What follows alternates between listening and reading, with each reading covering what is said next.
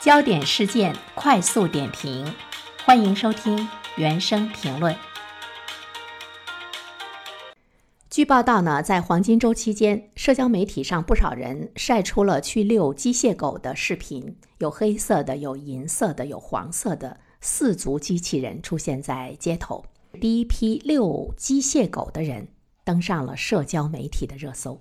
如果你家里有一个机械狗，你不用买狗粮，不用给它打疫苗，它还呢不会随地大小便，而且呢非常乖巧听话又很安静，这是大家呢对机械狗的总结出来的很多的这个优点。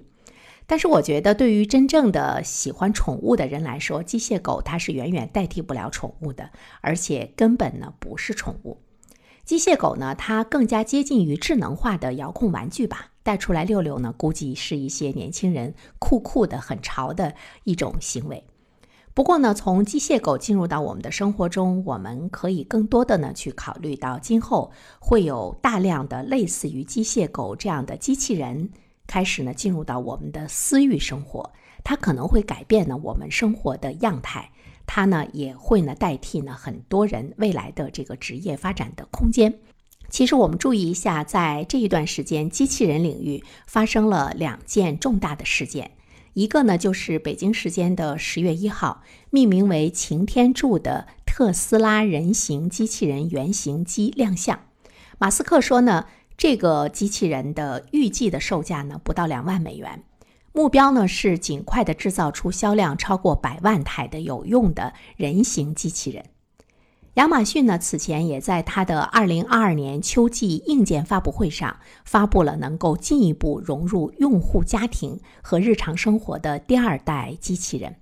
那么，这个第二代机器人本身呢，也是狗的外形。所以，无论是擎天柱还是呢这个狗的外形的机器人，它是家用机器人。其实呢，我相信大家已经在一段时间中有过一些接触啊，比如说。呃，最早的扫地机，但是我们都知道，这些它只能执行单一的这个任务。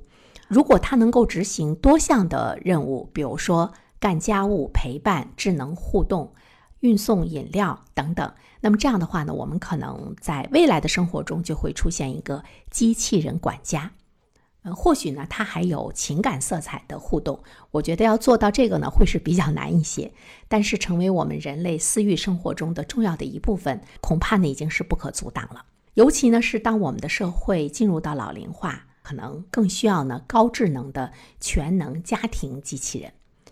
在说到这个问题的时候呢，其实我就在考虑，我老了之后，我是不是呢需要一个呃去购买一个全能家庭的机器人。仅从这个需求驱动的角度来看，可以预料我们未来的生活中，机械狗甚至于服务型的全尺寸人形机器人的身影会越来越多。而且呢，它也会带来一种新型的社会生活文化。我们既要准备好来拥抱机器人，要不断的去学习和适应跟它和谐共处的未来的生活。另外一方面的话呢，其实我们也应该对未来的生活有更多的深层的思考。当大量的机器人进入到我们生活中的时候，我们会变成什么样子？有这样的一些想法和大家来进行分享。一个呢，就是我们最初说到的这个机械狗，它其实是永远不可能代替宠物狗的。呃，它陪伴、温暖和交流。呃，是不是能够真正的实现今天的宠物狗的这方面的功能，真正的成为我们寂寞生活的安慰剂？这个可能性不是很大。呃，但是呢，当我们的生活中有越来越多的这个各种功能的机器人存在的时候，我想我们可能会被机械化，我们自身可能会成为一部机器。呃，什么概念呢？就是我们本身的生活可能会更加理性。也会更加机械的生活，所以我们思考的问题是：未来的人类的情感会不会钝化？就是他已经不适应正常的人和人之间的交流和对碰了。在这里呢，我特别想说一个例子，跟机器人没有关系，但是呢，它和今天的这种线上的这个教育给孩子们带来的影响，呃，有直接的关系。前不久呢，有一位朋友对我说，他上大学的儿子上学期上了一学期的线上课。这学期呢，面对老师的线下课，突然之间不适应了。呃，当然不是机器人在给他们讲课，是因为网络的发达而诞生的线上课。其实它已经局限了孩子们和老师面对面交流的那种能力。似乎呢，孩子们已经不适应一种迎面而来的目光、迎面而来的情感的交流。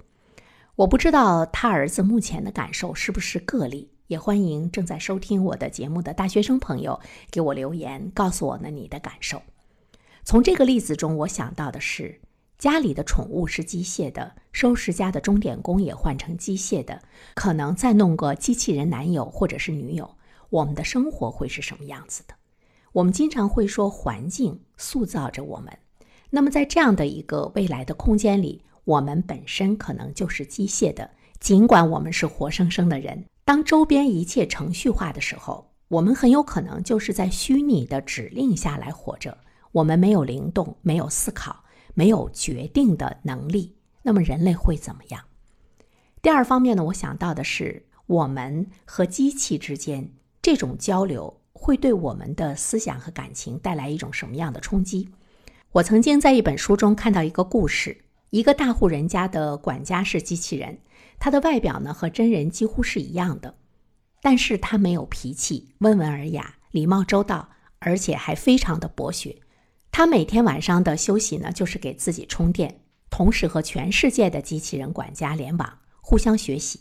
主人家的女孩爱上了他，明知道他是一个机器人。但是也对他不由自主地表达了爱意，但是呢，他只会说：“小姐，你现在需要安静，你的肾上腺激素分泌的太多了。”听完了这个有关可能会发生在我们的世界中的未来的故事，我们要去想一想，女孩子的感受是什么样的？她是否曾经真正的了解过一个真实生动的男孩子应该是什么样的吗？我们一个平凡的人可以应对未来吗？我们是否做好了准备？好的，感谢您收听原声评论。如果你喜欢这个专辑的话呢，期待着你可以去关注它。当然，我更期待着你可以在留言区给我留言。如果你想点个赞的话，当然，那我开心的就不得了了。